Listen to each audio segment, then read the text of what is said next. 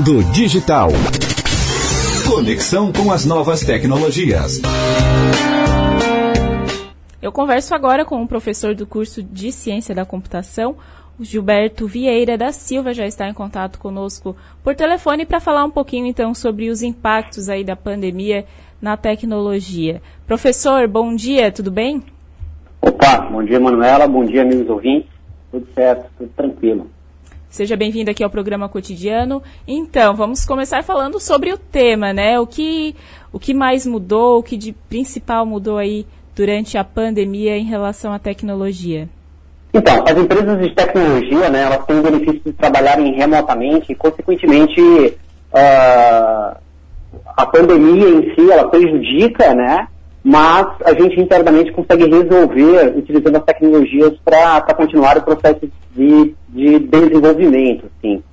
É, porém, o que vale destacar é que essas empresas, né, elas continuam é, desenvolvendo seus produtos, né, a parte de software em si, mas elas dependem dos outros segmentos, né, para que tudo continue funcionando, né, para que a engrenagem continue girando, assim.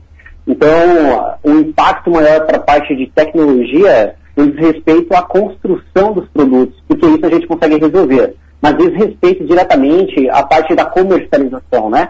É, os segmentos eles estão muito, muito ligados e, consequentemente, se a gente não tem aí uh, o comércio trabalhando, né, os outros segmentos trabalhando, automaticamente nós somos prejudicados, porque a gente depende né, desses profissionais para consumir aquilo que a gente desenvolve. E se eles não estão consumindo, consequentemente, é, nós somos aí impactados indiretamente, tá?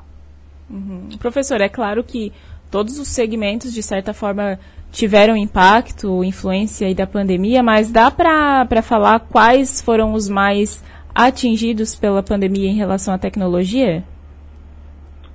Ah, em relação à tecnologia, uh, eu considero tá? Que na realidade, assim, hoje, todo e qualquer segmento, ele depende, tá? Um pouco de tecnologia para continuar sobrevivendo, assim. Agora, relacionado diretamente à tecnologia, eu considero que, uh, assim, uh, aqueles que estavam acostumados, né, que precisavam obrigatoriamente ter um contato muito pessoal, como as universidades, por exemplo, né, acabam sendo impactadas diretamente porque elas precisam se renovar, né? E automaticamente para conseguir aí é, é, continuar, né? Uh, uh, o seu processo, né? Continuar com o seu processo administrativo, o seu processo de educacional. Então, consequentemente, todo e qualquer setor eu considero que é impactado, tá? Mas principalmente aqueles que lidam diretamente com, com pessoas, né? com o fator humano. Precisam, né? Da pessoa lá para estar aí é, executando seu papel. E, e no pós? A gente falou agora durante, né? Mas o que, que você acha agora que vai é, modificar, por exemplo, desses exemplos que você acabou de falar, no pós-pandemia? O pós-pandemia, né, eu, eu, considero que está ocorrendo né, um, um aprendizado para todas as áreas, tá? É, um processo de mudança justamente porque é, a, a, gente aprende que a gente precisa estar preparado, né, para eventualmente, eventualmente aí algumas, uh, alguns processos de mudança, né, em mudanças rápidas para que a gente consiga se adaptar à nova realidade. Então eu considero que a gente vai estar aí mais antenado para novas possibilidades, né, de ter que lidar aí com, com é, fatores inesperados. Né? Então a gente vai permitir que a gente esteja melhor preparado para lidar com isso. Né? Uhum. E além da tecnologia em si, né, professor, também é importante observar a questão da humanização, porque não é porque se usam tecnologias e meios digitais para se relacionar que a outra parte, a parte da humanização mesmo, também é, tem que ficar esquecida.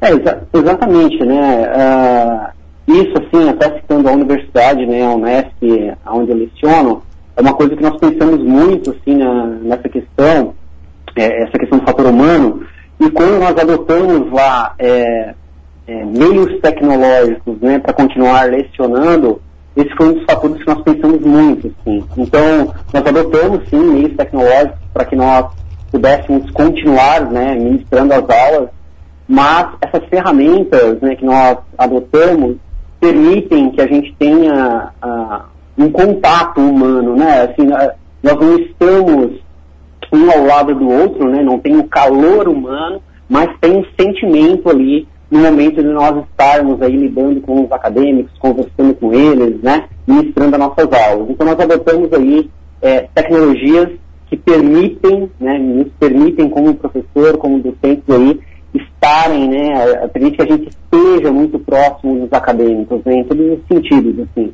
Então, é, pegando o exemplo das aulas, hoje quando uma aula é ministrada, né? Ela permite que a gente converse em tempo real com os acadêmicos, que tire as dúvidas, como se a gente estivesse aí em uma sala de aula, né, ao lado do acadêmico. Então, isso acaba né, é, é, gerando essa proximidade, esse calor humano. De maneira indireta, a gente não está próximo, né, é, um ao lado do outro, mas está virtualmente ali é, é, próximo do acadêmico, tá? Uhum.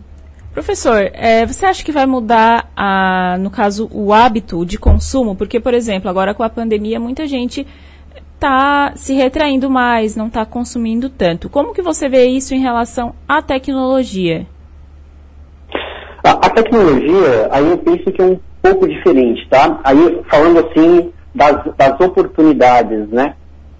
Acaba que a demanda por tecnologia, na minha opinião pessoal, ela vai aumentar porque uh, as pessoas elas perceberam que elas precisam, né? Aqueles que, haviam não, que, que não haviam percebido, passaram a perceber tá, que a tecnologia, mesmo que exista um distanciamento, permite, permite que as operações continuem é, funcionando. Né? Então hoje a gente sabe que a, a tecnologia faz com que a gente continue né, mantendo um contato é, próximo, né, um contato indireto, mas próximo das pessoas, em todos os segmentos. Então isso gera oportunidades para que se desenvolvam aí novos aplicativos, novos softwares, para resolver problemas é, é, de diversos segmentos, né? Uhum. Então, vou te dar um exemplo aí um pouco mais real, assim. Uh, mundo dos salões de beleza, né? O mundo dos salões de beleza hoje, por exemplo, ainda dependem de, de ligações para marcar horário, né?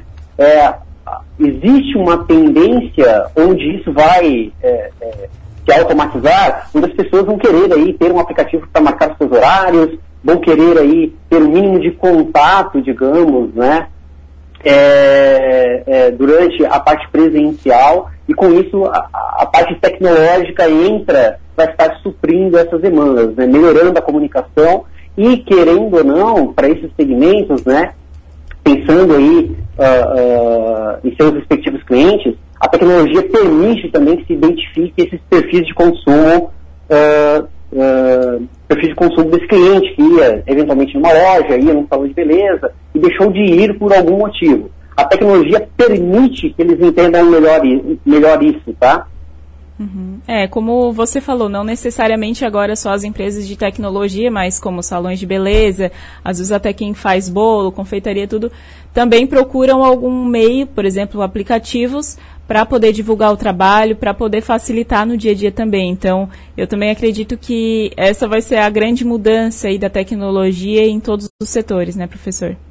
É, até, até assim, não falando propriamente de, de novos aplicativos, mas, assim, a pessoa que trabalha lá é, é, é autônoma, né? Vou pegar esse exemplo de quem faz bônus, por exemplo. É, se algum tempo atrás ela vendia, sei lá, de porta em porta, ela precisou se adaptar e começar a utilizar algum, alguma tecnologia, né? Então, quando a gente fala de um aplicativo, a gente está falando de tecnologia. Então, se essa pessoa está utilizando, vou dar um exemplo de um aplicativo muito utilizado, o Instagram, para divulgar os seus trabalhos, automaticamente ela está vindo para esse mundo, né? Está tá sofrendo um processo de mudança para que ela consiga se adaptar à nova realidade. Então, quando a gente fala de tecnologia, tudo isso está embutido, né? Uhum. Ô, professor, eu tenho uma pergunta aqui que é um pouco diferente do que a gente conversou agora. Mas Sim. eu vou tirar essa dúvida aqui. A Elisângela perguntou assim, ó. Nessa época, um monte de gente trabalhando em home office, né? O aumento da internet, do uso, aumentou. Essa questão de que a internet realmente fica um pouco mais lenta, fica ruim, por conta de estar tá todo mundo usando com mais intensidade e no mesmo momento, é o motivo de às vezes ficar mais lento? Isso tem alguma relação ou não? Ah, inúmeras empresas que são os provedores né, de internet e tal, eles também se adaptaram a essa realidade e melhoraram os seus serviços, né, as suas bandas de fornecimento de internet, mas em alguns períodos, como as pessoas estão utilizando mais streaming de vídeo, né, mais vídeo chamada, isso consome naturalmente é, é, é, aumenta a demanda e, consequentemente, precisa que as empresas que fornecem esses recursos para os clientes também estejam né, adaptadas para fornecer isso com a mesma qualidade. Né? A permanência das pessoas em casa faz com que elas consumam também mais vídeos, vídeos online, etc., e isso aumenta o consumo. Então, isso pode resultar em lentidão dos serviços? Sim, pode, pode impactar. Então, dependendo aí do seu provedor de internet, dependendo do consumo dele, da capacidade de fornecimento dele, faz com que a internet fique mais lenta em alguns momentos, tá? Uhum. Então, realmente faz é, sentido. Faz um pouco de sentido. É como, assim, vamos pegar a nossa realidade, é como se nós pensáramos aí no período de pico, né? É, às seis da tarde, onde todo mundo tenta ir para a universidade e a Avenida Centenária, aqui em Criciúma, por exemplo, ela fica congestionada, né? E no final de semana não, o caminho está livre. Então é mais ou menos essa ideia. Quando a gente tem uma demanda muito grande, acaba congestionando, né? Então, assim, pensando nessa melhoria que as empresas né, de, de, tecnologia que fornecem os serviços de internet podem fazer, é aumentar essa capacidade de entrega, né? É como se nós pegáramos uma rua e estendermos aí essa rua, aumentarmos essa rua para que, que no, no mesmo caminho passe um número maior de veículos. Então, é uma ideia similar, só para que vocês compreendam como funciona, né? É muito parecido isso. Ah, perfeito.